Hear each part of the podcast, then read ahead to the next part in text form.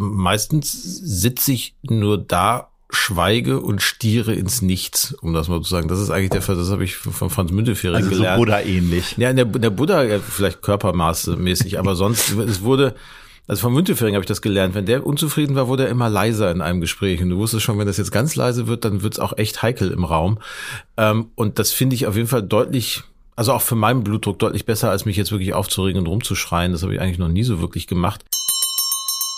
Da wirst du groß. Wenn du da groß wirst, weißt du irgendwie, das Leben hat was mit Arbeiten zu tun. Und, und zwar sehr unmittelbar. Und in Hamburg ist es schon ein bisschen, sozusagen getrennter. Da gibt's da die Villenviertel, da gibt's da die normalen Arbeiterviertel. Das ist natürlich auch alles, also in dieser Stadt spürt man auch, dass gearbeitet wird.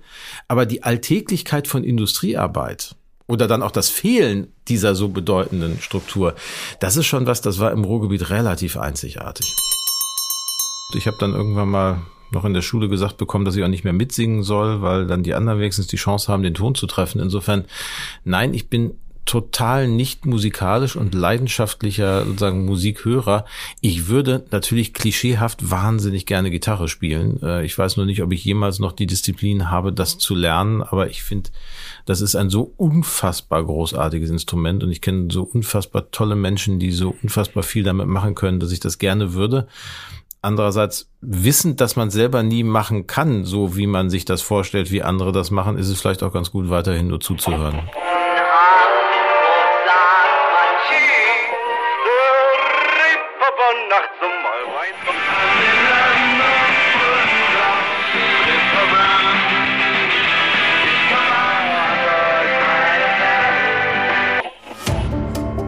Gute Leute. Das Hamburg-Gespräch mit Lars Meier. Jetzt. Heute bei mir zu Gast ist Hamburg Senator für Kultur und Medien Dr. Carsten Broster. Moin, moin. Moin. Du bist am 3. Oktober 1974 in Gelsenkirchen geboren. An der Universität Dortmund hast du Journalistik und Politikwissenschaft studiert und ein Volontariat bei der Westdeutschen Allgemeinen Zeitung gemacht. 2007 wurdest du mit einer Arbeit zum Thema diskursiver Journalismus an der Uni Dortmund promoviert. Nach verschiedenen Positionen beim SPD-Vorstand in Berlin wurdest du 2011 vom damaligen Bürgermeister Olaf Scholz nach Hamburg berufen. Seit 2017 bist du Senator für Kultur und Medien. Du bist verheiratet, hast zwei Töchter und lebst im Bezirk Eimsbüttel. Du giltst als brillanter Rhetoriker und Stratege. Das sind ja doch eher so, ich sag mal, so kühlere Begrifflichkeiten. Wie leidenschaftlich bist du wirklich? Das ist jetzt eine schöne Fangfrage, weil jetzt müsste ich mir ja die Zuschreibung brillanter Rhetoriker zu eigen machen, um dann zu erklären, dass man als Rhetoriker, wenn man das gut macht, das mit der Leidenschaft eigentlich schon integrieren sollte, weil ich habe noch keinen keinen kühlen, brillanten Rhetoriker äh, erlebt. Ich weiß aber gar nicht, ob ich das bin.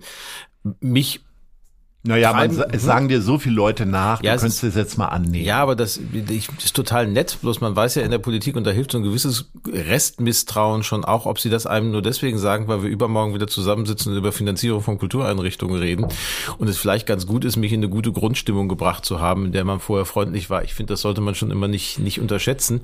Aber Politik geht für mich nicht ohne Leidenschaft, um es mal so zu sagen. Sie geht aber auch nicht, indem sie sich in Leidenschaft erschöpft. Beides ist ein Problem, weil man muss schon auch in der Lage sein zu begreifen, in welchem Feld man sich bewegt und welche Entscheidung man am Ende auch zu treffen hat.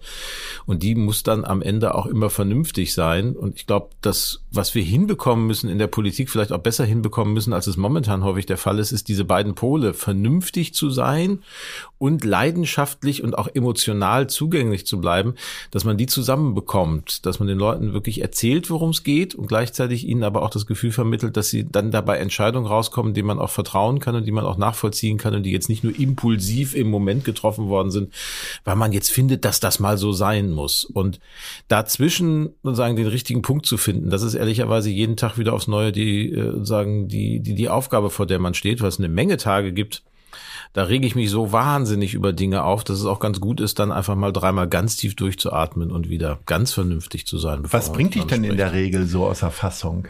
Und wie sieht dann das aus der Fassung bringen aus? Liegst du auf dem Boden der Kulturbehörde mit den Fäusten schlagend oder schmeißt du mit Tassen oder geh, fasst du in einen Kaktus wie in dieser einen Fernsehwerbung oder wie läuft das? Nee, das wäre mir alles viel zu destruktiv. Also meistens sitze ich nur da schweige und stiere ins Nichts, um das mal zu sagen. Das ist eigentlich der Fall, das habe ich von Franz Müntefering also gelernt. So Buddha ähnlich. Ja, der, der Buddha vielleicht körpermaße mäßig, aber sonst, es wurde, also von Müntefering habe ich das gelernt, wenn der unzufrieden war, wurde er immer leiser in einem Gespräch. Und du wusstest schon, wenn das jetzt ganz leise wird, dann wird es auch echt heikel im Raum. Ähm, und das finde ich auf jeden Fall deutlich, also auch für meinen Blutdruck deutlich besser, als mich jetzt wirklich aufzuregen und rumzuschreien. Das habe ich eigentlich noch nie so wirklich gemacht. Ähm, was mich aus der Fassung bringt, unterschiedliche Sachen. Also das Schlimmste, was mir begegnen kann, ist Menschen, ist die, sagen, ist die Kombination von Arroganz und Dummheit die ja durchaus verbreitet sein kann. Also beides alleine kann ich durchaus, kann ich gut mit umgehen, aber wenn das zusammenkommt, wird's anstrengend. Ähm, und das andere ist einfach, ich muss immer wieder lernen, es auszuhalten, dass Dinge länger dauern, als ich möchte. So, das ist aber, glaube ich, so meine das tägliche ist eine ganz Sinn, falsche Eigenschaft, meine Ungeduld in der Politik, ja, ist ganz oder? furchtbar, aber es ist so meine zen-buddhistische Übung jeden Tag, weil ich finde, sollte jetzt mal, aber dann fallen Leuten noch 20 Sachen ein, die man vorher machen muss. Okay, so ein paar Eigenschaften haben wir über dich schon gehört. Mhm. Wenn du dieses Plakat Rhetoriker für dich nicht gelten lassen möchtest, zwingend, äh, Na, was, ich- das heißt- was würdest du denn für dich in Anspruch nehmen? Wie Naja, was, bist du? was heißt nicht gelten lassen? Ich finde das schon nett als Zuschreibung, dass einem, dass einem gesagt wird, du kannst irgendwie gut reden. Dahinter steckt natürlich nur auch häufig die Aussage, du kannst auch nur gut reden. Also das ist ja ein Satz, der in der deutschen Politik jetzt nicht zwingend nur als Kompliment gemeint ist. Ähm, Und wenn man sich so anguckt, ob Rhetorik wirklich etwas ist, was man in der deutschen Politik können muss, und ich mir so angucke, wer so in Deutschland Politik macht, dann weiß ich nicht, ob das sozusagen unter den Top drei der äh, Kompetenzen sind, nach denen wir suchen, wenn wir nach Politikern suchen, sondern äh, wie gesagt, es geht darum, dieses, wenn man so will, leidenschaftlich vernünftig zu sein, also durchaus das hinzubekommen, so eine Story zu erzählen und das zu machen, aber gleichzeitig eben auch tatsächlich Sachen zu bewegen, weil ich bin in der Politik nicht, um Leuten ausschließlich zu erzählen, wie es sein könnte, sondern am Ende werde ich daran gemessen, ob die Dinge sich verändern und ob es gelingt, beispielsweise die Kultureinrichtungen durch die Corona-Pandemie zu bringen, ob es gelingt, jetzt äh, das Publikum in die Einrichtung zurückzuholen, ob es gelingt, Menschen, die vernünftige, kluge, inspirierende Vorstellungen für unsere Einrichtung haben, an die Spitze der Einrichtung zu berufen, um da das Programm in den nächsten Jahren zu gestalten. Das sind dann am Ende harte, klare Entscheidungen, die man treffen können muss und daran wirst du gemessen. Wenn du das dann auch noch so erzählen kannst, dass die Leute Spaß dran haben, dann ist schön. Aber äh, die, die Erzählung alleine würde nicht ausreichen, die würde in der Luft hängen. Insofern würde ich immer darauf äh, achten, dass die beiden Dinge vernünftig zusammenkommen können. Jetzt äh, nochmal die Frage zu deinen Eigenschaften, die du über dich selber preisgeben möchtest. Mal so drei Stück. Die wäre es hier ein Bewerbungsgespräch. Ich Welche find- drei hervorstechenden Eigenschaften würdest du Die nennen? Ungeduld habe ich ja schon genannt als die negative Eigenschaft, die man in jedem schlecht laufenden Bewerbungsgespräch immer gleich als Ja. erste nennt, damit man das aus dem Weg, aus dem Weg herausbekommt. Also, ich glaube, ich verstehe gerne Sachen. Also ich bin und damit nerv ich auch Menschen um mich herum. Da könnte meine Behörde jetzt auch ein Lied von singen. Ich will schon wissen, was ich entscheiden soll und äh, frage da auch lieber einmal mehr als einmal weniger nach. Und äh, ich entscheide sehr gerne nicht alleine auf Grundlage eines Stück Papiers, in dem man mir Pro und Contra mal aufgeschrieben hat und ich dann nur noch eine Paraffe oder einen Haken an entweder das Ja oder das Nein machen soll, sondern ich entscheide eigentlich am liebsten, indem ich mit denjenigen, die mehr Ahnung davon haben, und meistens ist in der Politik ja so, dass man zwar der Entscheider ist, aber Menschen vorher viel mehr Ahnung von dem haben, wozu man zu entscheiden hat, weil die ja fachlich daran arbeiten, und mit denen in einem Raum zu sitzen und für und wieder zu diskutieren. Also ich glaube zutiefst daran, dass man im Gespräch miteinander Sachen besser lösen kann, als indem man einfach nur alleine vor sich da sitzt und die Informationen selber versucht zu verarbeiten. Ich glaube, dass das wirklich das ist, was mich am meisten treibt. Und mh, nach anderen Eigenschaften von mir fast, ich lasse mich wahnsinnig gerne von anderen Menschen und von dem, was sie machen, inspirieren, weil ich irgendwie finde, dass es so viele Menschen gibt, die so viel spannendere Sachen machen als ich. Und das ist das Schöne als Kultursenator, dass ich permanent mit denen zu tun haben darf und mit dem, was die machen, zu tun haben darf. Ich darf Bücher lesen, ich darf Konzerte besuchen, ich darf ins Theater gehen, ich darf mir Ausstellungen angucken. Das sind alles Sachen, die mich unglaublich aufladen. Gibt es einen Bereich in, in dem Kulturbereich, wo du ehrlicherweise zugeben musst, das hast du erst gelernt zu lieben, weil ich, wenn ich jetzt fragen würde, was findest du nicht so toll, dann würdest du sagen, ist alles super. Ja, was heißt das? Hast du- Aber was hast du erst so richtig kennengelernt, dass das auch irgendwie einen Wert hat? Auch da muss man unterscheiden zwischen dem abstrakten Wissen darum, ob es einen Wert hat oder dem konkreten. Aber ich würde jetzt sicherlich äh, großflächig lügen, wenn ich behaupten würde, dass ich jede Verästelung des modernen Tanzes äh, eins zu eins erklären könnte. Äh, und da hatte ich Amelie Teufelhardt mal an die Hand genommen und. Äh, Nö, da bin ich selber hingegangen. Da war ich auch vorher tatsächlich. Da musste ich nicht Kultursenator für werden. Da war ich auch vorher schon. Aber während ich ein Buch lese und zu dem Buch mich danach auch unterhalten kann, sitze ich bei so einem Theater, Tanztheaterstück schon häufig eher da und denke, wow, ist das toll. Aber mir fehlt schon das Vokabular. Das wäre aber ähnlich. Ich erinnere an eine Zeit, da war ich freier Mitarbeiter in der Lokalzeitung bei uns äh, in Gelsenkirchen und da sollte, bin ich mal, weil der, der Kulturredakteur krank war, musste ich zu einem klassischen Symphoniekonzert unseres städtischen Orchesters. Und ich saß, ich weiß noch, wie ich am Sonntag vor diesen 80 leeren Zeilen da saß und dachte, wie schreibe ich dazu jetzt was auf, ohne mich kategorisch zu blamieren, weil ich schlicht keine Ahnung vom Vokabular hatte, mit dem ich vernünftig und angemessen über ein Symphoniekonzert schreiben kann. Das sozusagen habe ich nie gelernt, das habe ich auch bis heute nicht gelernt. Ich finde es unglaublich faszinierend, aber da jetzt nur reinzuschreiben, unglaublich faszinierend, ist für 80 Zeilen eine relativ komplizierte Angelegenheit. Und ich glaube, so ist das immer. Es gibt Sachen, die einem näher sind und weniger nah sind, was die Möglichkeit angeht, dann auch danach in eine, in eine Folgekommunikation zu gehen. Aber wenn ich mir zum Beispiel angucke, eines der für mich tatsächlich, und ich weiß, es ist in der Stadt ja durchaus unterschiedlich aufgenommen worden, bewegendsten Kulturerlebnisse diesen Jahres, dann war das schon die, ähm, sozusagen die Eröffnung des diesjährigen Sommerfestivals auf Kampnagel, äh, sagen wo La Ort mit dem Ballett Marseille zusammen sagen in den letzten 20 Minuten TikTok-Moves auf die Bühne gebracht haben. Und nun bin ich zu alt für TikTok und äh, sagen, dass ich vom modernen Tanz nicht so viel verstehe, habe ich auch schon auch zum Ausdruck gebracht. Aber es war so unfassbar mitreißend, was da passiert ist. Es hat so unglaublich viel Spaß gemacht und alle gingen aus dem Saal, bis auf wenige Tanzkritiker, die davon nicht so angetan waren, gingen so aufgeladen daraus von dieser positiven Energie, dass dieses Unmittelbare mich dann trifft. Und das finde ich fast das Schöne. Ich Kunst wird ja nicht dadurch toll, dass man ganz lange über sie nachdenken muss. sondern Meistens haut einen da irgendwas weg und berührt einen unmittelbarer, auch unter Umgehung des Kopfes manchmal direkt woanders. Und das finde ich das Schöne daran. Das Schöne daran liegt auch in Hamburg, nämlich deine Lieblinge. Und da kommen wir zu unserer Schnellfragerunde. Welches ist dein Lieblingsgebäude in Hamburg? Mein Lieblingsgebäude ist äh, tatsächlich die Kulturbehörde. Äh, welches ist dein Lieblingsspazierweg? Mein Lieblingsspazierweg hat sich so ein bisschen äh, während der Corona-Pandemie rausgemändelt, als man überwiegend im Lockdown war und dann mal doch noch mal irgendwie abends so durch die Gegend gegangen ist. Das fing dann irgendwo am Isebeck-Kanal an, äh, sagen, ging dann Richtung Alster hoch und sozusagen zog sich einmal so ein, zwei Stunden da durch, äh, durch das Viertel. Ähm, das waren so die Momente, wo man dann einfach mal so froh war, wieder draußen zu sein. Welches ist dein Lieblingsfilm aus Hamburg? Mein Lieblingsfilm aus Hamburg ist, glaube ich, tatsächlich absolute Beginner. Schöner Beginn. Film.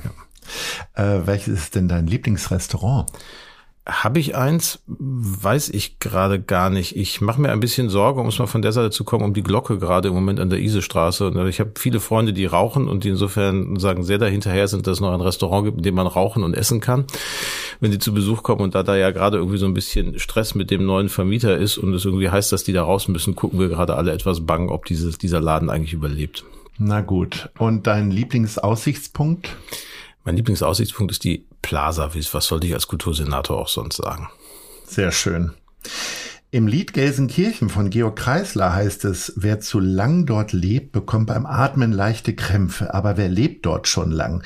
Du bist äh, für dein Studium sogar noch im Ruhrpott geblieben. Äh, bestand irgendwie die Gefahr, dass du einfach noch länger bleibst oder was hat dich dann am Ende doch weggetrieben? Wahrscheinlich nicht der Kreisler. Nee, der Kreisler hat mich gar nicht weggetrieben. Weggetrieben hat mich tatsächlich ähm, kann man doch gar nicht sagen getrieben, sondern gezogen, weggezogen hat mich ähm, das Angebot in Berlin bei der SPD zu arbeiten. Also ich habe sagen die, die Familie Broster, das sind zwei Brüder, die sind für irgendwie mehr als 100 Jahre nach Gelsenkirchen gezogen und ich habe das Gefühl, fast alle von denen leben da auch immer noch. Die Ruhrgebietler sind nicht zwingend, zumindest die Gelsenkirchener Version, nicht zwingend alle der Meinung, dass sie das da verlassen müssen. Wenn man da ist, fragt man sich manchmal warum, aber es ist irgendwie so. Ähm, und dann habe ich das Angebot gekriegt, nach Berlin zu gehen und da beim SPD-Parteivorstand äh, anzufangen. Da habe ich das Studium noch gar nicht beendet gehabt, wollte aber promovieren, das war mir irgendwie schon klar, wollte aber nicht, promo wollte über Journalismus promovieren, wollte das aber nicht machen, während ich gleichzeitig in der Redaktion arbeite, weil ich irgendwie Sorge davor hatte, dass wenn man da jetzt äh, anfängt, sozusagen abends das zu reflektieren und das zu bewerten, was man tagsüber gemacht hat, dass das irgendwie eine ganz furchtbar schizophrene Angelegenheit werden könnte, wenn man die Defizitanalyse des Tagwerks abends versucht, in eine wissenschaftliche Arbeit zu schreiben. Und das Angebot dann zu sagen, okay, du gehst zur SPD, du lebst in Berlin, du kriegst da eine halbe Stelle und kannst nebenbei noch deine Doktorarbeit schreiben, fand ich war ein super Package. Und das hat dann eher so als Alternativangebot zum Ruhrgebiet funktioniert. Ich hatte nicht das Gefühl, dass ich weg muss. Ich wäre sonst, glaube ich, auch da geblieben. Mein äh, möglicherweise falsches Bild vom Ruhrgebiet ist geprägt worden durch Filme von Peter Torwart wie Bang Boom Bang. Einer der großartigsten irgendwie deutschen Nachkriegsfilme, muss ich dazu unbedingt. sagen. Unbedingt. Oder aber auch Der Junge muss an die frische Luft. Aber hallo. Äh, jetzt erklären wir uns mal, wie es tatsächlich in den 70er, 80er Jahren da aussah, also in deiner Jugend und Kindheit. Na, die Anfangsszene vom Bang Boom Bang also abgesehen davon, dass, glaube ich, weniger Leute gekifft haben im Ruhrgebiet, als das jetzt sozusagen Kek da macht, ähm, ist schon vergleichsweise nah dran. Also von der Couch aufzustehen, in ein altes Auto zu steigen, 15 Meter die Straße runterzurollen, dann aus dem Auto wieder auszusteigen und in die Videothek zu gehen, ist jetzt keine mir damals völlig fremde sozusagen Form, einen Abend zu, äh, Nachmittag oder Abend zu beginnen. Ähm, und Bang Boom Bang hat einfach eine Reihe von, von Charakteren, die schon auch eine ganze Menge mit dem Ruhrgebiet zu tun haben. Ich mag die Gegend da bis heute wahnsinnig, weil ich die Menschen, die da leben, so wahnsinnig mag. Das ist eine, damit muss man umgehen können. Das ist sehr, sehr, sehr gerade und direkt. Also viel direkter, als sich das die Norddeutschen manchmal so äh, ne, sagen miteinander versuchen einzureden, dass sie schon so direkt werden. Das ist nochmal eine Spur deutlicher und klarer. Und es ist sehr, sehr handfest und ähm, gleichzeitig eine unglaubliche kulturelle Vielfalt, weil einfach das Ruhrgebiet seit Jahrhunderten ein Ort ist, in den Menschen zuwandern und auch da bleiben. Das heißt, es ist echt bunt. Und du musst irgendwie miteinander klarkommen und das entscheidet sich sehr schnell, ob du das da tust oder nicht. Und äh, ich kann allen nur empfehlen, sich das anzugucken. Ich kann es auch den Hochkulturaffinen nur empfehlen, sich anzugucken, es großartige Häuser gibt, die großartige Sachen machen, vom Konzerthaus in Dortmund angefangen, über die Alto Oper und äh, Theater das. Museum Theater in Bochum, das Musiktheater im Revier in meiner Heimatstadt Gelsenkirchen, der schönste Theaterbau, der nach dem Zweiten Weltkrieg in Deutschland gebaut worden ist, äh, sozusagen wie so ein mittelalterlicher Dom mit einer Dombau, also einer Opernbauhütte seinerzeit, wo Künstler wie Yves Klein, Tinguely und so mit auf der Baustelle waren, mit den Architekten gemeinsam dieses Haus erarbeitet haben. Also großartige Sachen in der Kultur, aber eben auch diese Alltagskultur, die, die, also das, was es in Hamburg ja kaum gibt, das, wie, wie es bei uns heißt, Bütchen oder die Trinkhalle, das, was man in Berlin den Späti nennt, was es bei uns an jeder Ecke gibt, wo sich auch das, das Viertel trifft und wo wirklich einfach so ein sozialer Umschlagsort ist. Das ist ganz toll. Und wer so ein bisschen einsteigen will, dahin, wo das herkommt, dem empfehle ich das neue Buch von Jörg Thaddeus zu lesen, Steinhammer, der sozusagen so eine, eine Kindheit in den 50er Jahren in Dortmund beschreibt, wo ein Junge, der sagen, malen kann in so einem Arbeiterstadtteil, der so völlig verwundet ist, weil die ganzen Kriegsheimkehrer aus dem Zweiten Weltkrieg da sind irgendwie durch müssen. Der lebt da, wird er groß und sein Vater oder sein Stiefvater ist der Meinung, er muss jetzt aber auch unter Tage, er muss was ordentliches lernen. Und dann kümmert sich ein anderer darum, dass er dann doch die Ausbildung machen kann beim Kaufhaus, um dann da sozusagen Schaufensterdekorateur zu werden. Und darüber kann er dann noch Künstler werden. Also das, das ist eine unglaublich faszinierende Gegend Deutschlands, äh, die mir, die mich an vielen Stellen logischerweise, weil ich da aufgewachsen bin, zu dem gemacht habe, was ich heute bin, aber eben auch eine, einen sehr besonderen Blick aufs Leben mitgebracht hat, weil dir immer klar ist an jeder Stelle, alles das, was du hast, musst du auch erarbeiten. Also da gibt's keinen, der was geerbt hat und dem es deshalb gut geht, sondern das, was du da machst, machst du, weil du arbeitest. Gibt's in Hamburg Bereiche, die dich so ein bisschen ans Ruhrgebiet erinnern? Wahrscheinlich eher die Veddel oder so, ne? Oder? Ja, es ist schon nochmal anders, weil also der, der Unterschied ist im Ruhrgebiet, das ist ja eine Dorfstruktur gewesen. Das war ja bis Mitte des 19. Jahrhunderts, als da die Kohle entdeckt worden ist, waren das ja eigentlich alles kleine Dörfer.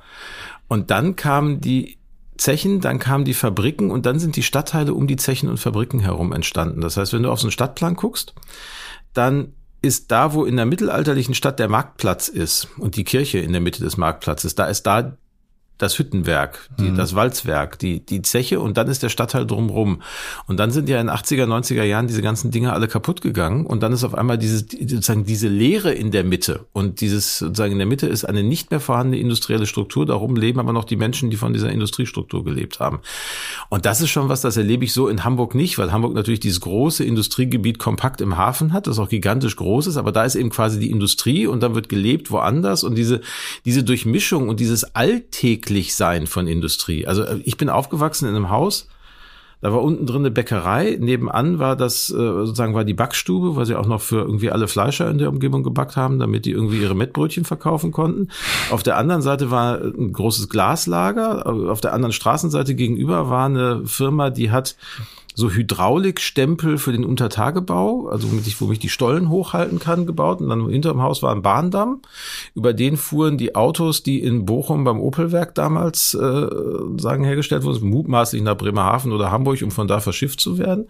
Und dahinter war Küppersbusch eine Herdfabrik. So. Und wenn die da im Sommer Armaturen gegossen haben, dann hast du das aber mal gerochen. So. Und da drin stand irgendwie so ein Wohnhaus mit einer Wiese dahinter. Und ähm, da wirst du groß. Wenn du da groß wirst, weißt du irgendwie, das Leben hat was mit Arbeiten zu tun. Und, äh, und zwar sehr unmittelbar. Und in Hamburg ist es schon ein bisschen sozusagen getrennter. Da gibt's da die Villenviertel, da gibt's da die normalen Arbeiterviertel. Das ist natürlich auch alles, also in dieser Stadt spürt man auch, dass gearbeitet wird. Aber die Alltäglichkeit von Industriearbeit oder dann auch das Fehlen dieser so bedeutenden Struktur, das ist schon was, das war im Ruhrgebiet relativ einzigartig. Ist es denn so, dass der äh, Ruhrpottler seine Currywurst so regelmäßig haben muss wie der Hamburger sein Franzbrötchen? Und wenn ja, wo holst du dir die?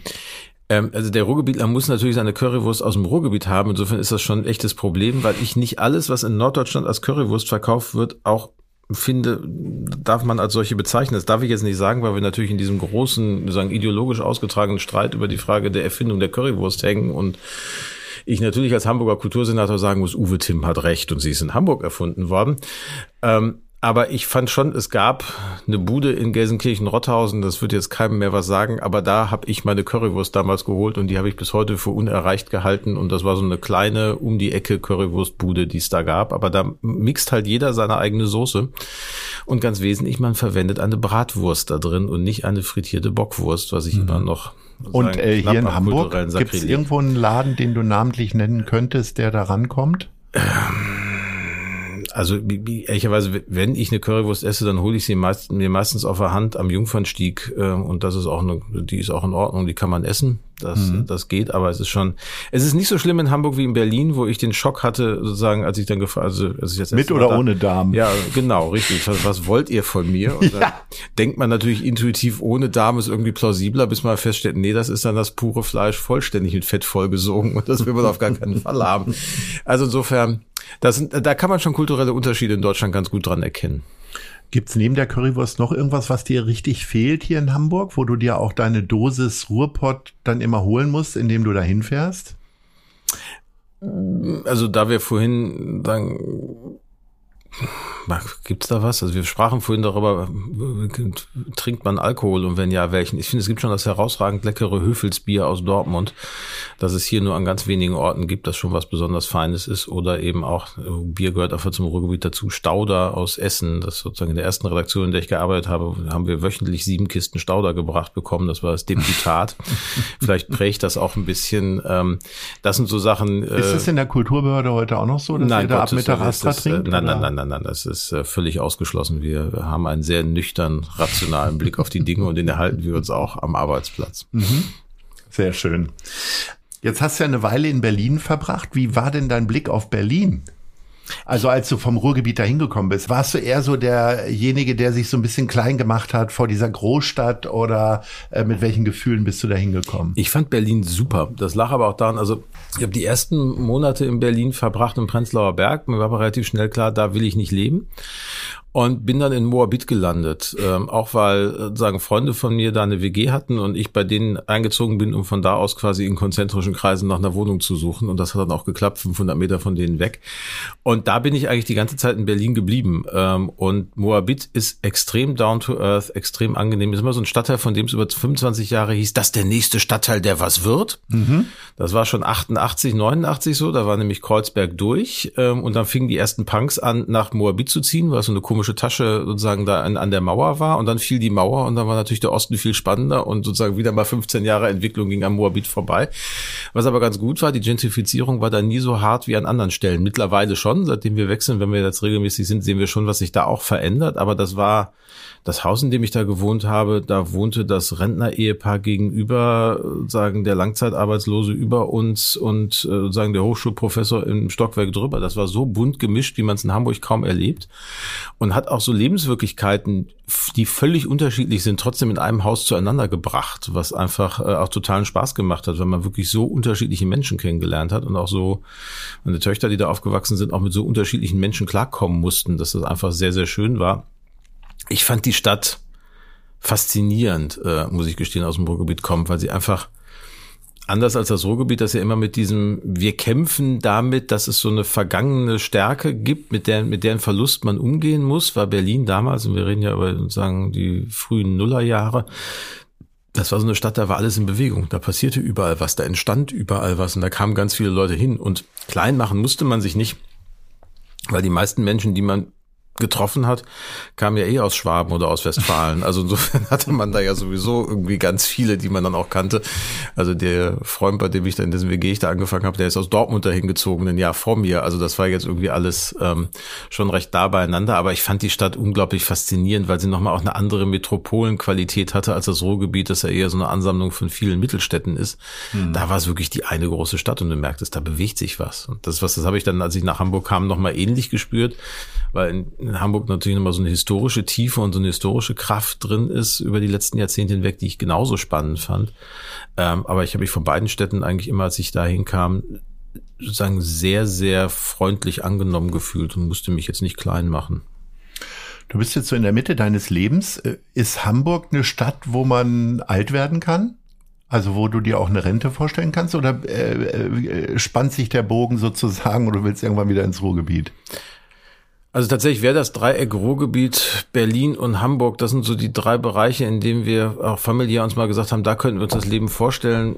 Darüber hinaus nicht zwingend. In Hamburg kann man, glaube ich, ganz wunderbar alt werden. Ähm, man kann auch ganz wunderbar sagen, eben Pass älter werden und jung bleiben. Das wäre noch die, sozusagen das eigentliche Ziel, das man dann haben müsste.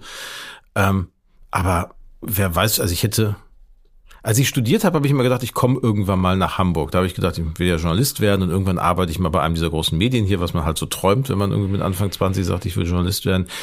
Fünf Jahre später hätte ich wahrscheinlich auf die Frage, wirst du jemals in Hamburg leben, gesagt, niemals, was soll ich denn da, als ich dann in Berlin war.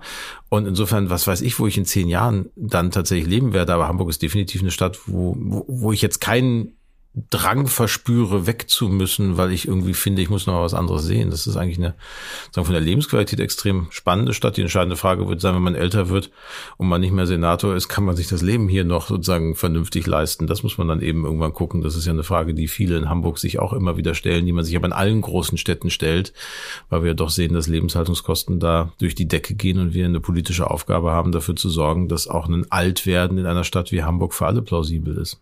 Dann bist du 2011 hier nach Hamburg gekommen. Mhm. Hast den großen Vorteil gehabt, dass du schon eine Position innehattest, wo man gut und schnell Leute kennenlernen kann, weil es wird ja den Hamburgerinnen und Hamburgern immer nachgesagt, dass sie nicht so kontaktfreudig sind und so ja, weiter. Wobei, wie, da war wie ich, kam dir das so vor? Ja, da, das, da war ich ganz dankbar. Ich war ja, bin dann ja als Medien, Leiter des Amtes Medien, das Olaf Scholz neu geschaffen hat, hierher gekommen und derjenige, von dem mir alle gesagt haben, mit dem musst du dich als erstes treffen, wenn du das machst, ist der leider vor kurzem verstorbene, ganz wunderbare Karl-Dietrich Seikel gewesen, der ehemalige, äh, sagen, Geschäftsführer des Spiegel Verlages, der ja mal Medienkoordinator des Senats gewesen ist. Und den habe ich dann auch relativ früh getroffen. Er hat auch ganz bereitwillig gemacht und sozusagen hat mir dann alles erzählt, was ich seiner Meinung nach wissen müsste. Und äh, dann habe ich ihn irgendwann auch gefragt, wie war das denn so? Sie kommen doch auch nicht von hier, als Sie nach Hamburg gekommen sind. Da bin ich genau mit dem Vorurteil. Und er sagte, wissen Sie, Herr Broster, ich habe noch nirgendwo in Deutschland, ich habe an vielen Stellen gelebt, so schnell das Gefühl gehabt, hier bin ich zu Hause und hier bin ich willkommen wie in Hamburg. Und das war 30, 40 Jahre vorher, also als dieses Vorurteil eigentlich entstanden ist. Und das hat mich schon beruhigt und das habe ich ehrlicherweise ähnlich wahrgenommen. Nur ist der Vorteil tatsächlich, dass ich über den Job viele Leute auch einfach sagen kennengelernt habe, aber ich habe zu keinem Zeitpunkt das Gefühl gehabt, ich bin hier in einer Stadt, in der äh, sagen Menschen nicht sprechen, versuchen möglichst alleine zu Hause zu bleiben und andere zu ignorieren, sondern habe den Vorteil, dass vielleicht auch, weil ich im Medien- und Kulturbereich unterwegs bin, wo ja viele Menschen von überall her hier hinkommen, um hier zu leben, dass hier eine total offene, total freundliche und herzliche Atmosphäre ist. Viel offener übrigens in diesen Bereichen auch teilweise als in Berlin, wo man sich viel argwöhnischer beäugt, als das hier der Fall ist. Und bevor es mit den Fragen der anderen Leute an Dr. Carsten Broster weitergeht, Umfeld mache ich gerne Werbung für unseren Kooperationspartner Die Zeit. Mein Arbeitstag beginnt mit der Elbvertiefung, dem kostenlosen Newsletter von Zeit Hamburg. Die Elbvertiefung ist relevant, prägnant, persönlich und enthält fundiert recherchierte Lesestücke von Autorinnen und Autoren der Zeit. Alle wichtigen Infos rund um Hamburg gibt es auf www.zeit.de slash Elbvertiefung oder von montags bis freitags um 6 Uhr im E-Mail-Postfach. Klickt mal rein. Dann kommen wir mal zu zwei freundlichen und herzlichen Menschen. Wir kommen zu den Fragen der anderen Leute.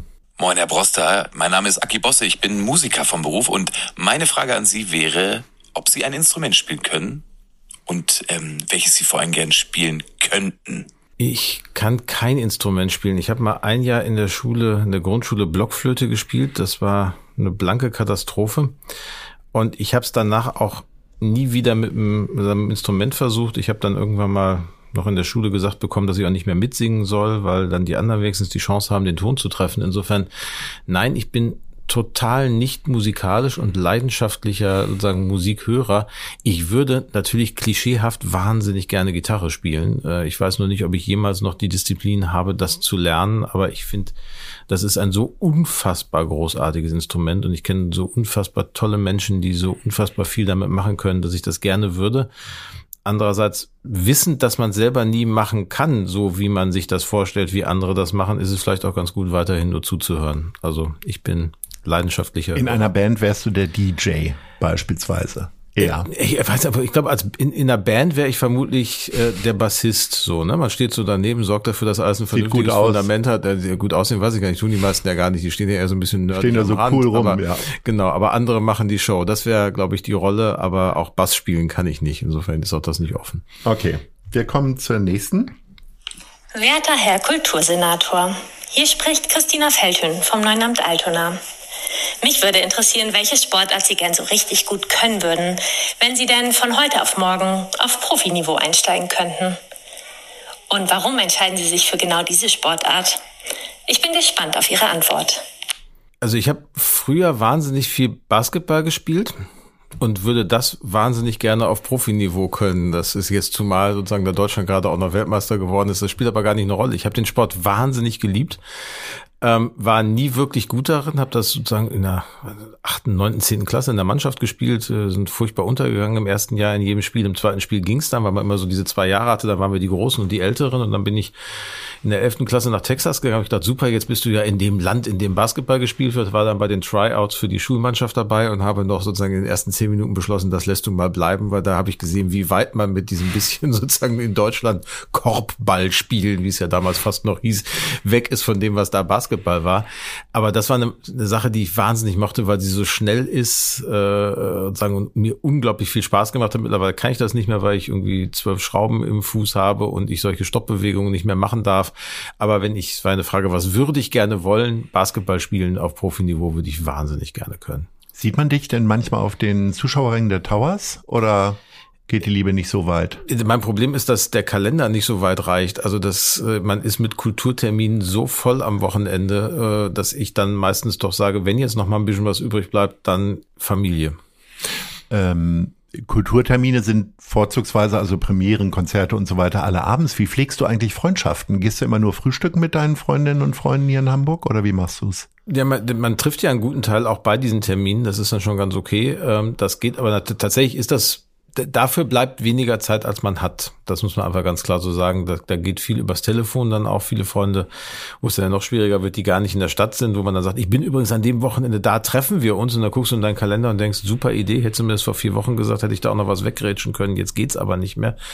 Da muss man einfach sagen, bleibt das ist aber ein generelles Politikerthema. Bleibt was liegen, was nicht in gleicher Art und Weise funktioniert, äh, wie man es eigentlich sich selber wünschen würde und wo man auch gucken muss, dass wenn man irgendwann mal nicht mehr Politiker ist, dann auch die Chance hat, solche Sachen dann vielleicht auch wieder aufzuholen und wieder gut zu machen. Ähm, da mutet man seinem Umfeld schon viel zu und da ich sowieso nie derjenige gewesen bin, der so richtig super daran ist, Freundschaften zu pflegen, sondern bei allen meinen Freunden darauf angewiesen war, dass die die Freundschaften gepflegt haben. Ich glaube, dann bin ich ein sehr guter Freund. Aber ich komme auch super damit klar und ich habe auch Freunde, da sehen wir uns drei Jahre nicht. und sprechen uns auch drei Jahre nicht. Aber wenn wir dann zusammenkommen, machen wir da weiter, wo wir beim letzten Mal aufgehört haben. Und das ist etwas, das muss dann wahrscheinlich auch während eines solchen Jobs so sein. Und man hofft, dass das dann irgendwann mal wieder anders ist. Besuchst du solche Veranstaltungen wie Abi-Treffen? Also äh, hast du da noch Freunde? Freunde ist aus der Zeit Abi nicht mehr wirklich enge. Es gibt ein, zwei Kontakte, die ich dazu noch habe. Beim letzten Abi-Treffen konnte ich tatsächlich nicht. Da bin ich hier nicht weggekommen. Ähm, insofern mit Studienkollegen habe ich noch eine Menge zu tun und mit dem Austauschverein, in dem ich damals sozusagen Austauschschüler, mit dem ich selber weg war, das Jahr in Texas und danach gearbeitet habe und Austauschprogramm gemacht habe, da sind viele Menschen hängen geblieben, die in meinem Leben noch eine Rolle spielen. Jetzt haben wir gelernt, du hast quasi einen 9-to-10-Job, weil du ja abends dann noch auf Premieren gehst mhm. und so weiter. Und hast dann auch einen unglaublichen Output dabei, Bücher zu schreiben. Das ist etwas, was man hauptberuflich machen kann. Du machst es aber so nebenberuflich. Äh, wann schreibst du Bücher? danach und in den Ferien. Also tatsächlich so unglaublich ist, also ich habe jetzt drei Jahre an dem Buch, das vor zwei Wochen erschienen ist, äh, geschrieben. Also das ist jetzt gar nicht mal eben so nebenbei entstanden. Und das, was man da macht, hat eine ganze Menge zu tun, sich tatsächlich auch das Tagwerk, zumindest mir geht's so, das Tagwerk zu erleichtern, weil ich natürlich als Kultursenator auch viel mit Themen zu tun habe, die wirklich ja auch auf so einer Ebene, wo entwickelt sich die Gesellschaft hin, was ist eigentlich wichtig, welche Angebote müssen wir machen, liegen und sich darüber zusammenhängend grundlegend Gedanken zu machen und auch für sich selber so ein gedankliches Geländer zu entwickeln, in dem man arbeitet und entlang dessen man arbeitet, hilft mir dann wahnsinnig am Tag, wenn ich das einmal für mich durchdacht habe und ich habe vorhin gesagt, ich will Dinge verstehen. Dabei hilft mir sicherlich auch der Prozess des Schreibens. Manchmal vergegenwärtigt man sich so Gedanken ja auch richtig erst in dem Moment, in dem man versucht, sie auf Papier zu bringen und dann aufschreibt und dann feststellt, das funktioniert nicht. Also manchmal hat auch eine wirre Idee und dann fängt man an zu schreiben und stellt fest, die bleibt auch wirre und die wird nicht besser. Ähm, wenn das aber dann gelungen ist und man so ein, so ein gedankliches Geländer mal wieder hat, dann geht manche Entscheidung im Alltag schneller dann kann ich auch mal meine Kollegen entlasten, wenn es darum geht, eine Rede zu halten. Oder dann kann ich sagen, in den Termin gehe ich so rein, weil ich weiß, was ich da erzählen möchte. Und das kriege ich auch hin, wenn ihr mir grob sagt, äh, sagen, was ich denn jetzt noch spezifisch auf dieser Veranstaltung sagen will, weil ich auch glaube, dass Menschen bei Veranstaltungen von Politikern gar nicht zwingend wollen, dass die Politiker ihnen erklären, was sie recherchiert haben über ihren Verein oder über die Veranstaltung, bei der sie sind, sondern eigentlich finde ich es ganz cool, wenn auch jemand mit einem Gedanken kommt und einen Gedanken mit einem teilt, den man noch nicht kennt. Ähm, und dabei hilft das mir total, muss ich sagen. Und das, äh, wenn du fragst, wann findet das statt? Zwischen 23 Uhr und 1.30 Uhr. Also ich komme mit erstaunlich wenig Schlaf mal zumindest phasenweise aus und das macht auch Spaß, solange man den Gedanken entwickelt. Und dann gibt's diese drei, vier Monate, bevor das Manuskript dann fertig ist, da verflucht man die grundsätzliche Idee, dass man sowas gemacht hat, weil da macht's dann keinen Spaß mehr. Da muss der Text dann leserlich werden, da muss er nochmal überarbeitet werden. Da ist man gedanklich mit ihm eigentlich fertig, aber die Form passt noch nicht. Und das ist dann nochmal, äh, sagen, etwas, etwas anstrengendere Arbeit. Aber das Buch da in der Hand zu haben, ist einfach ein sehr schöner Moment. Ähm, wer hat denn überhaupt die Begeisterung für die deutsche Sprache bei dir so entfacht? War das dann ein Deutschlehrer oder äh, war das Elternhaus schon so geprägt, dass du schon mit sieben Jahren dicke Schinken gelesen hast? Oder wie war das?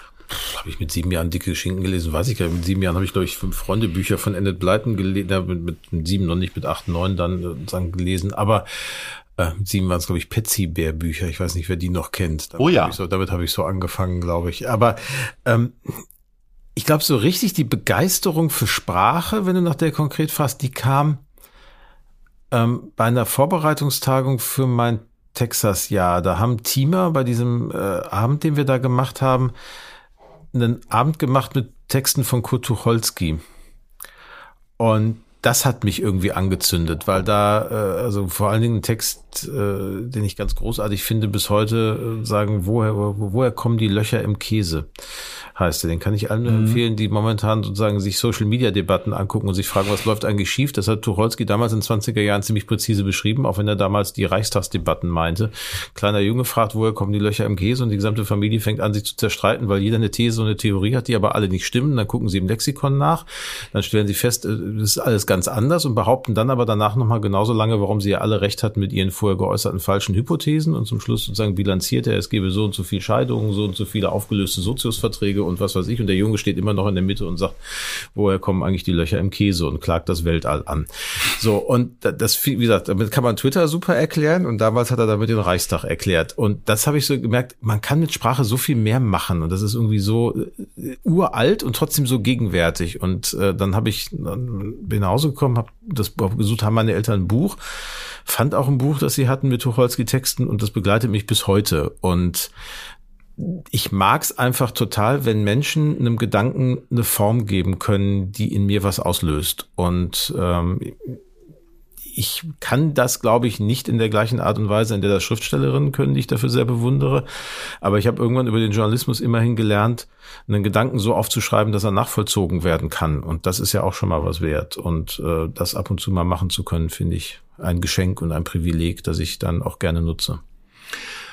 Mein Freund und Klient Jo Schück sagt gerne, wir müssen alles erwarten, auch das Gute. Lässt sich dein Buch so zusammenfassen? Also es heißt, mehr Zuversicht wagen.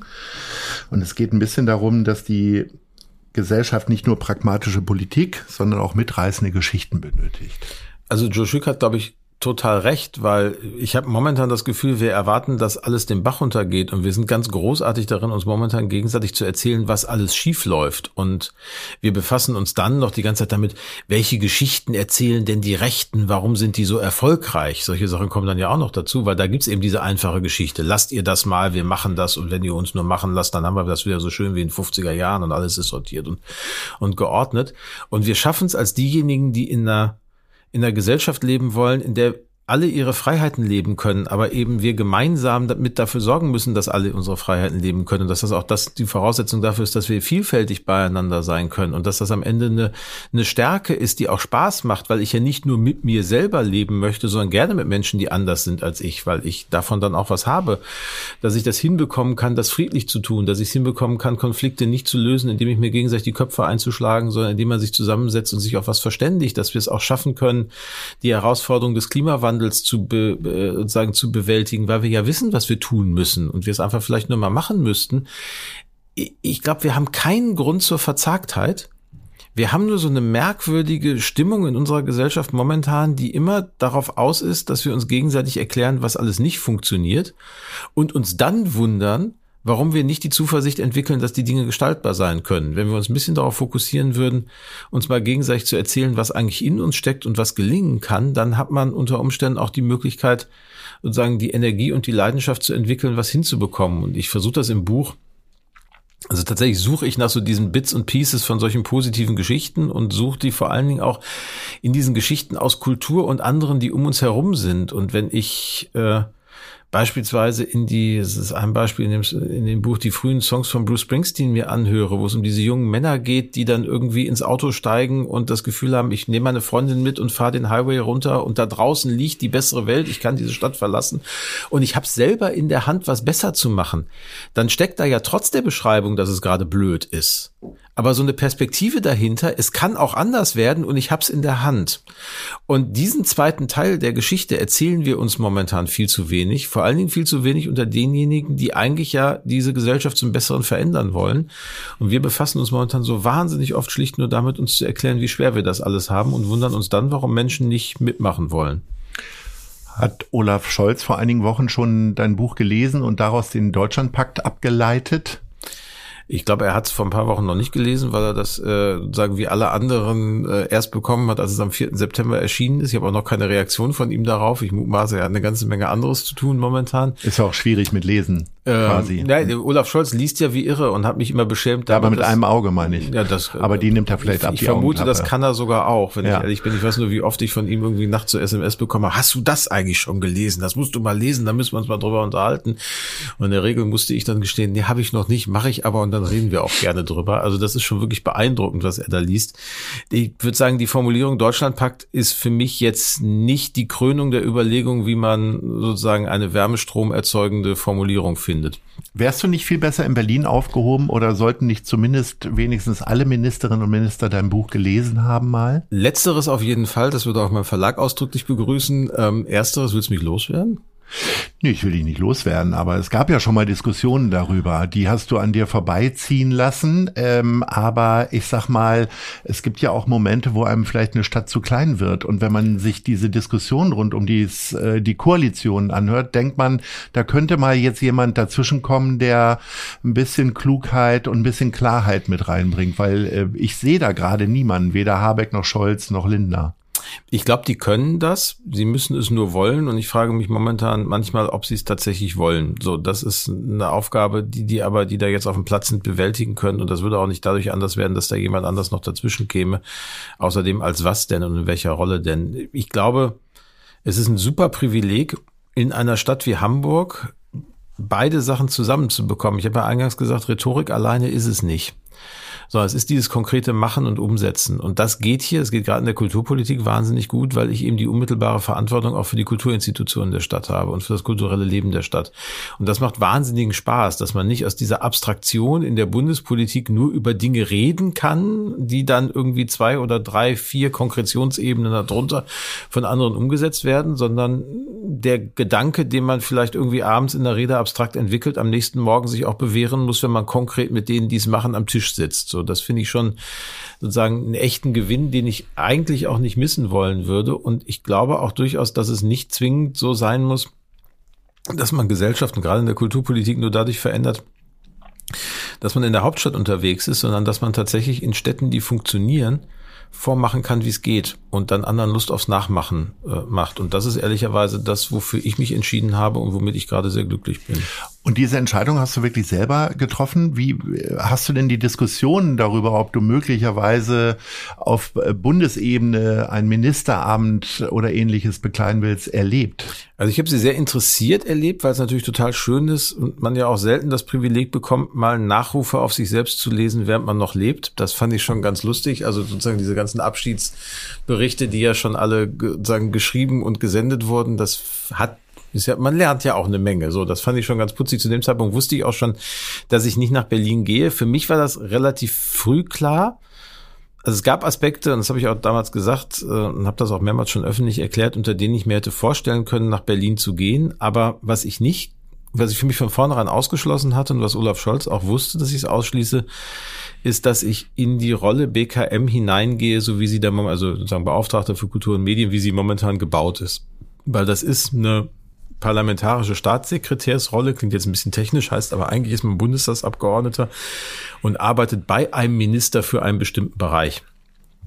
In dem Fall dann die Kultur und der zuständige Minister ist eben eigentlich der Kanzler als der zuständige Ressortminister. Ich bin aber kein Bundestagsabgeordneter. Das heißt, ich wäre wieder in diese komische Zwischenrolle geraten, in der Christina Weiß mal gewesen ist und auch ihre beiden Vorgänger, Nieder Rümelin und Naumann, die sagen da reinkamen als Beauftragte für Kultur und Medien. Also ein König ohne Reich. Im König ohne Reich und dir fehlt, du bist einerseits nicht ordentlicher Minister, und andererseits aber fehlt dir auch die Verankerung im Parlament. So. Und wenn aber gleichzeitig die Leute finden, dass wahnsinnig viel jetzt getan werden muss, du aber für dich schon weißt, die, die Rolle ist nicht so beschrieben, dass du es machen kannst, dann äh, sagen wäre das ein Himmelfahrtskommando geworden. Ist es an der Forderung gescheitert, sozusagen? Es, nicht an, es war gar keine Forderung. Die SPD hat es in ihr Wahlprogramm geschrieben, dass äh, sozusagen aus der Beauftragten für Kultur und Medien ein Ministerrang im Kanzleramt werden sollte. Da warst du die Quelle. Äh, das hat der Parteivorstand beschlossen, aber das aber du warst die Quelle. hat schon was damit zu tun, dass ich geraten habe, was man machen kann. Es gab viele, die darauf gedrungen haben, dass es ein eigenes Ressort wird im Vorfeld auch, der Deutsche Kulturrat und andere. Da bin ich gar nicht mehr so sicher, weil das viele Konflikte mit den Ländern ausgelöst hätte. Das wäre aber eine, eine Rollenkondition gewesen, unter der ich zumindest darüber nachgedacht hätte, es zu machen. Aber dann war relativ schnell klar in dieser Dreierkonstellation der Ampel, du kriegst nicht noch einen zusätzlichen Ministerposten hin. Es bleibt in dieser Rolle, die sie da ist. Und dann ist es vernünftiger, die mit jemandem zu besetzen, der aus dem Parlament kommt und insofern auch über sagen die Vernetzung und die Macht in Berlin verfügt, die man braucht, um da auch was bewegen zu können. Ich hätte wahrscheinlich kluge Reden halten können und wenig bewegen können. Und das wäre mir eben, siehe den Anfang unseres Gesprächs, zu wenig gewesen. Kommen wir nochmal nach Hamburg zurück. Du bist ja auch für die Medien zuständig. Und wir erleben hier in Hamburg gerade ein ziemliches Mediensterben. Also Gruner und Jahr wird da genannt. Hamburg 1 ist nur noch eine Hülle. Die Hamburger Morgenpost wird mutmaßlich nächstes Jahr weniger ähm, erscheinen als Printexemplar. Äh, viele Medienhäuser entlassen auch eher still viele Mitarbeiterinnen und Mitarbeiter. Ist da ein bisschen zu wenig passiert? Also ich sag mal, als Kultursenator wirst du von allen hoch gelobt, häufig in diesen Gesprächen auch. Aber im Medienbereich hast du das ein bisschen schleifen lassen? Gibt es da eine Selbstkritik oder sagst du, da kann ich gar nichts gegen machen, das ist die Zeit nun mal? Also man kann weniger machen in dem Bereich, weil wir als Staat nicht selber Medien unterhalten können. Als Kultursenator darf ich Theater betreiben, darf ich Museen betreiben und habe insofern auch eine, und wir dürfen fördern. Alles das sind Dinge, die wir im Medienbereich nicht machen dürfen. Ich glaube schon, dass wir in Hamburg etwas erleben momentan, was in großen Teilen im gesamten Medienmarkt deutschlandweit passiert. Also was ich auch in anderen Medienstädten stark erlebe und was äh, etwas ist, was Hamburg vielleicht momentan stärker trifft, weil bei uns die Printmedienlandschaft so viel stärker historisch gewesen ist, als sie das in anderen Standorten war. Und dann kommen noch ein paar unternehmerische Entscheidungen dazu, wo wir wahnsinnig viel Kraft in den letzten Jahren aufgewendet haben, beispielsweise Gruner und Ja hier eine vernünftige Perspektive zu geben mit neuen Standorten, mit dem Erstankauf des alten Standortes, dann doch noch dem Zulassen, äh, sozusagen es noch an jemand Dritten zu verkaufen und vielen anderen Dingen mehr, die alle was damit zu tun hatten, dass wir uns sehr intensiv als Stadt darum gekümmert haben, dass auch große Medienhäuser hier eine gute Zukunft haben.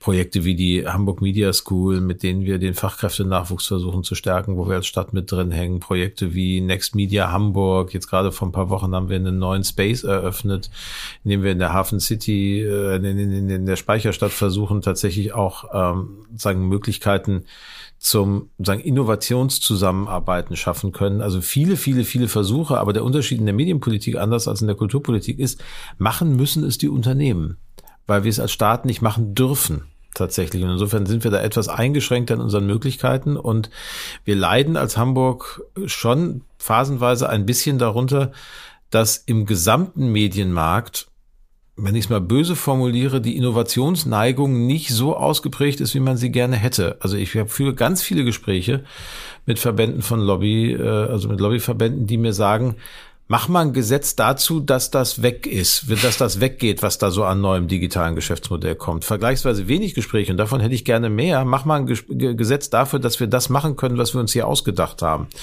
Wir sind aber in all diesen technologischen äh, Variationen in den letzten Jahren immer eher sozusagen nachholender, sozusagen Übersetzer in ein Geschäftsmodell für die Medien geworden, als statt dass tatsächlich mal Innovationen aus dem Medienmarkt heraus entstanden wären.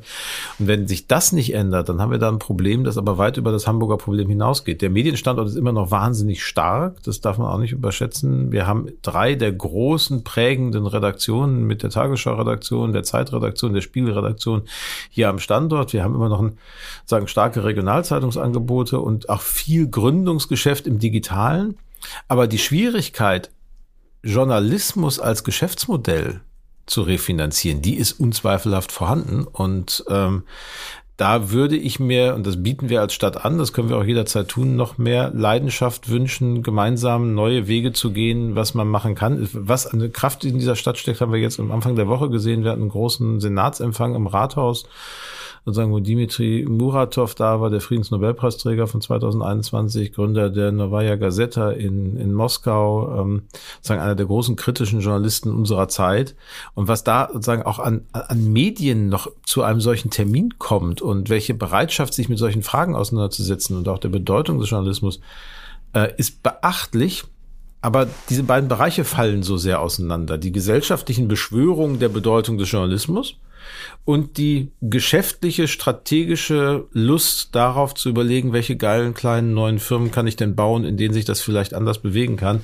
Da suchen wir immer noch händeringend nach Möglichkeiten, was hinzubekommen. Äh, wissend eben, wie gesagt, selber machen dürfen wir es nicht. Also ihr dürft es nicht selber machen, mhm. aber ähnlich wie im Immobilienmarkt, wo die Stadt immer wieder Grundstücke kauft, würde ich mir, also ich ja. habe da nicht so den tiefen Einblick, aber vielleicht doch immer noch mal eine aktivere Rolle wünschen. Ich habe so das Gefühl gehabt, dass ihr auch als Senat einfach nur zugeguckt habt, wie äh, Bertelsmann möglicherweise sogar Subventionen abgezogen hat und dann aber den Laden hier zugemacht hat. Nee, das, äh, dann hast du nicht genau hingeguckt. Also es ist, das hat mich sehr, sehr viele Stunden meines beruflichen Lebens gekostet, da vorher zu gucken, wie kriegt man ein Modell, in dem das gehen kann, bis hin zu der Frage, wie organisiert man unter Umständen auch Alternativen zu der Entscheidung, die ein Unternehmen trifft. Aber wenn ein Unternehmen eine Entscheidung getroffen hat, dann leben wir in einer marktwirtschaftlichen Konstellation, in der wir das als Regierung doof finden dürfen. Das habe ich dann auch öffentlich gesagt, aber verbieten können wir es ihnen nicht. So. Ja, aber hätte man nicht, ich meine, du kennst ja. ja, die Player, vielleicht mit anderen sprechen können. Also ja. teilweise sind da ja äh, auch Marken einfach zerstört ja. worden, Magazine, die eigentlich gut laufen. Und äh, ich, keine Ahnung, jetzt kann ich mir nicht vorstellen, wie ich als Senator wäre, aber ich würde mir zumindest jetzt in meiner privatwirtschaftlichen Rolle wünschen, ich hätte 100 Millionen und dann hätte ich wahrscheinlich alles gerettet. Aber aber vielleicht einfach Gespräche führen.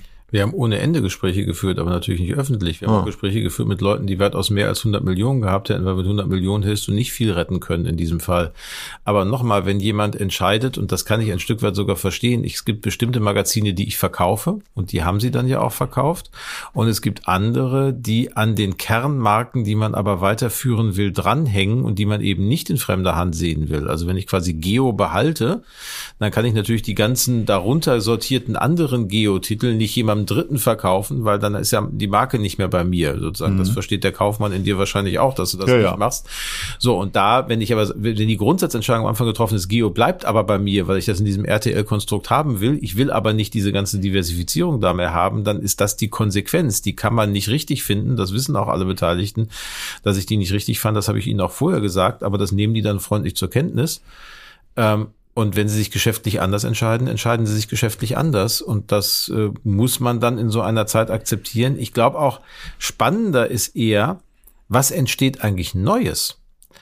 Ähm, also wo entstehen passiert da genügend äh, für eine Medienansiedlung, für etwas, äh, wo, wo tatsächlich Kreativität entsteht für moderne neue Innovationen im Medienbereich? Da passiert eine ganze Menge über den äh, Zusammenhang Next Media, wo wir sozusagen diverse Inkubationsprogramme haben, wo wir äh, sagen, wie gesagt, jetzt mit dem Space auch einen neuen Ort haben, wo wir mit ganz tollen Partnern sagen von Digitalunternehmen bis klassischen Medienunternehmen gemeinsam genau solche Innovationsprojekte fördern wollen, wo wir im Bereich äh, sozusagen Virtual Reality Hamburg sozusagen ein Netzwerk geschaffen haben von denjenigen, die sich um VR, AR Angebote kümmern, wo wir jetzt einen starken Fokus setzen auf die ganze Frage, wie adaptiert eigentlich künstliche Intelligenz und verändert das Geschäftsmodelle.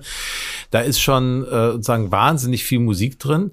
Das Kernproblem, was wir generell haben, aber auch das hat nicht nur Hamburg, sondern der gesamte Markt, ist, dass die, Inno die, die Investoren in diesem Bereich Mediengeschäftsmodellen gegenüber sehr zurückhaltend äh, sind, was äh, sagen die Investitionen in das Skalieren der Unternehmen, die dort entstehen, angeht, weil die These immer noch ist, ja, das ist ja auf den nationalen Markt beschränkt, das skaliert ja nicht global. Und das führt dann dazu, dass man gerade diejenigen, die wirklich mit digitalen Geschäftsmodellen große auch Vorstellungen verbinden, wie sie sich äh, sagen selber weiterentwickeln können kaufmännisch, dann eher dazu bringt, an andere Bereiche, die eher im Commerce-Bereich, im Plattformbereich liegen, gehen können, weil die natürlich nochmal eine andere sozusagen Hockeystick-Entwicklung in diesem Digitalen ermöglichen, als diese eher solide mittelständisch wachsenden Digitalgeschäftsmodelle, die wir im, im Content-Bereich haben. Aber das die Aufgabe wird sein, und das die Aufgabe haben wir seit etlichen Jahren angenommen und machen eine ganze Menge da inhaltegetriebene Geschäftsmodelle im Digitalen aus Hamburg heraus zu entwickeln. Das ist jetzt noch kein Schlusswort, aber bevor wir in die zweite Stunde dieses Gesprächs gehen würden, was es gar nicht gibt, äh, stelle ich dir noch zwei Fragen und dann ja. sind wir schon am Ende. Wo siehst du dich in fünf Jahren? An einem Schreibtisch sitzend. Und nachts schreibend wieder ein weiteres Buch, dann schon fünf weitere Bücher geschrieben fünf, jedes Jahr? Fünf weitere nicht. Dass ich was schreiben werde, glaube ich schon. Ob es ein Buch ist, kein blassen Schimmer. Wie wär's mal mit dem Roman? Bisher hast du nur Sachbücher geschrieben, ne? Ich habe nur Sachbücher geschrieben, wobei dieses Buch schon etwas, also es bleibt ein Sachbuch, aber es ist nicht mehr, hat nicht mehr ganz so viele Fußnoten wie die davor. Wo siehst du Hamburg in fünf Jahren? Auf einem guten Weg und hoffentlich weiter in sozusagen fest verbunden mit der Absicht, es allen zu zeigen, wie es besser gehen kann. Das war Dr. Carsten Broster. Gelsenkirchener Jungen bei den guten Leuten im Hamburg-Gespräch. Ich bedanke mich recht herzlich für deine Zeit, für die vielen guten Gedanken und für den, für die wirklich hervorragende Arbeit ähm, in, im Kulturbereich hier in Hamburg. Äh, den Medienbereich, den klammern wir jetzt mal kurz aus, das habe ich ja schon angesprochen, aber äh, ungeachtet, es wäre sonst der erste Podcast, den wir hier machen, wo du nicht gelobt wirst, diesmal von mir. Ahoi. Ahoi. Das war gute Leute. Das Hamburg-Gespräch mit Lars Meier. Von der Gute-Leute-Fabrik, der Szene Hamburg und dem Zeitverlag. Folgt dem Hamburg-Gespräch als Podcast auf allen bekannten Streaming-Plattformen. Jeden zweiten Montag neu.